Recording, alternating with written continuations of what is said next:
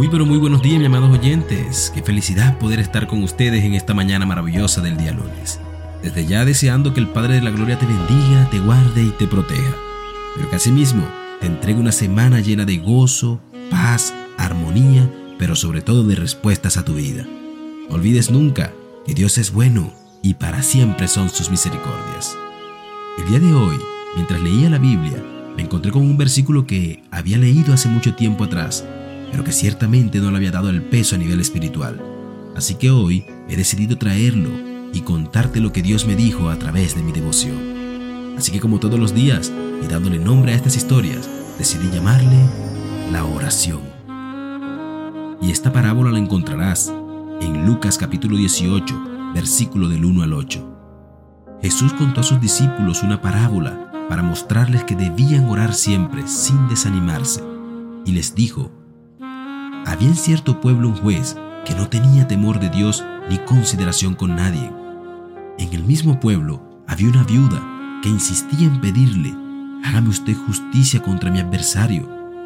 Durante algún tiempo, él se negó, pero por fin concluyó, aunque no temo a Dios ni tengo consideración con nadie, como esta viuda no deja de molestarme, voy a tener que hacerle justicia, no sea que con sus visitas me haga la vida imposible. Continuó el Señor, tengan en cuenta lo que dijo el juez injusto. ¿Acaso Dios no hará justicia a sus escogidos que claman a Él de día y de noche? Se tardará mucho en responderles. Les digo que sí les hará justicia y sin demora. Y fíjate, amado oyente, la palabra necesidad es enfática e implica una obligación tan alta como el cielo. Y confieso que no siempre tengo deseo de orar jugando por mis sentimientos no hay nadie escuchándome. Pero al sumergirme en esta parábola, no solo me ha inquietado y motivado a persistir en mi oración, sino que también me ha llevado a hacerme algunas preguntas. ¿Oro lo suficiente? ¿Tengo la necesidad de orar siempre o suelo desmayar en la oración? Y aunque la respuesta siempre ha estado en la pregunta, Hoy quiero ayudarte a resolver aquello que seguramente tú también te has preguntado. Así que partamos por entender que la oración es un tipo de trabajo. Pero para entender esto, te invito a pensar en un agricultor, quien ara su campo a menudo, aunque no sienta desear de hacerlo. Él siempre mantiene su trabajo porque espera con confianza una cosecha a cambio de su labor. Ahora, si la oración es un tipo de trabajo y nuestra obra no es en vano en el Señor, no deberíamos orar sin que importen nuestros sentimientos. Fíjate, una vez cuando me arrodillé para orar por la mañana, sentí una especie de mortandad en mi alma y justo entonces el acusador de los hermanos se dedicó a recordarme cosas que hacía tiempo ya estaban bajo la sangre. Así que mientras oraba, clamé a Dios para que me ayudara y el Espíritu Santo me recordó que mi gran sumo sacerdote estaba abogando por mí ese caso que yo debía acercarme con confianza al trono de la gracia, y así lo hice, y el enemigo fue derrotado. Qué tiempo de comunión tan bendecido tuve con mi Señor.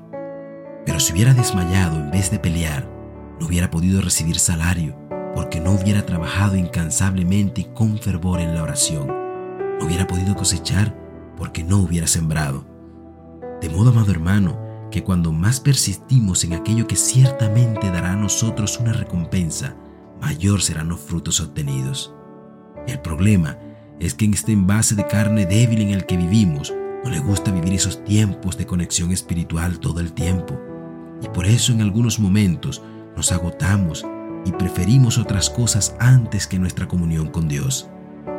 Pero si hoy partimos por entender que debemos persistir, continuar y perseverar en la comunión de la oración, aun cuando nuestras debilidades se hagan presentes, podremos ver la recompensa de aquel que nos escucha y nos llama, de aquel que nos salvó y nos dio la potestad de ser llamados hijos de Dios, del grande y poderoso, del eterno dueño de los misterios y creador del cielo y de la tierra, Elohim, aquel que es el mismo ayer, hoy y siempre, el gran y poderoso Yahweh. Así que si has alejado de la comunión de la oración, por no sentirte conectado cuando oras, porque sientes que Dios no responde aquello que le has pedido, te invito a meditar en esta parábola a recordar que el Señor Jesús dijo que no deberíamos desanimarnos y persistir en la oración, porque Dios escucha, responde y cumple nuestras peticiones, pero asimismo recordando que la palabra de Dios dice que hemos de pedir y cómo conviene. No lo sabemos, pero el Espíritu mismo intercede por nosotros. Es por ello hoy, mi amado oyente, que es buen momento para disponer este tiempo para comenzar a darle forma a aquello que ciertamente nos cuesta mantener.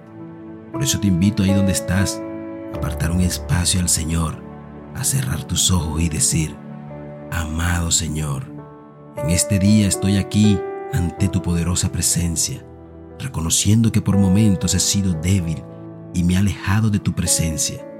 Reconozco que la persistencia en mi oración no ha sido la mejor y que cuando más deseo mantenerme firme es cuando más me he alejado y me he decaído de ti. Todo por intentar mantenerme mis fuerzas.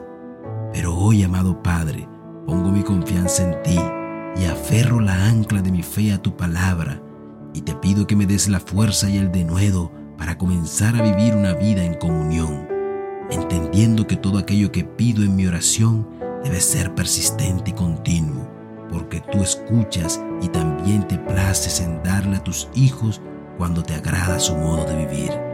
Todo esto te lo pido en el poderoso nombre de tu Hijo Jesucristo. Amén y amén. Que tengas un maravilloso y hermoso día. Dios te bendiga. Este es el momento que tanto he deseado. Corro a tu encuentro, me pierdo en tus brazos,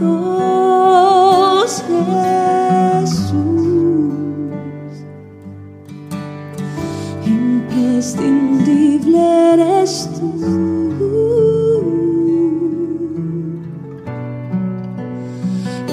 es el momento que tanto he deseado.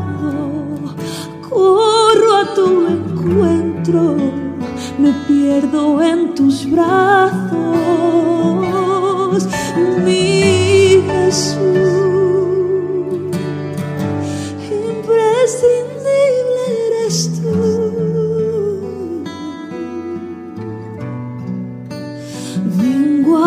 pasar tiempo contigo, que nada me distraiga de tus ojos, que nada me impida de tocarte ni de escuchar tu dulce voz.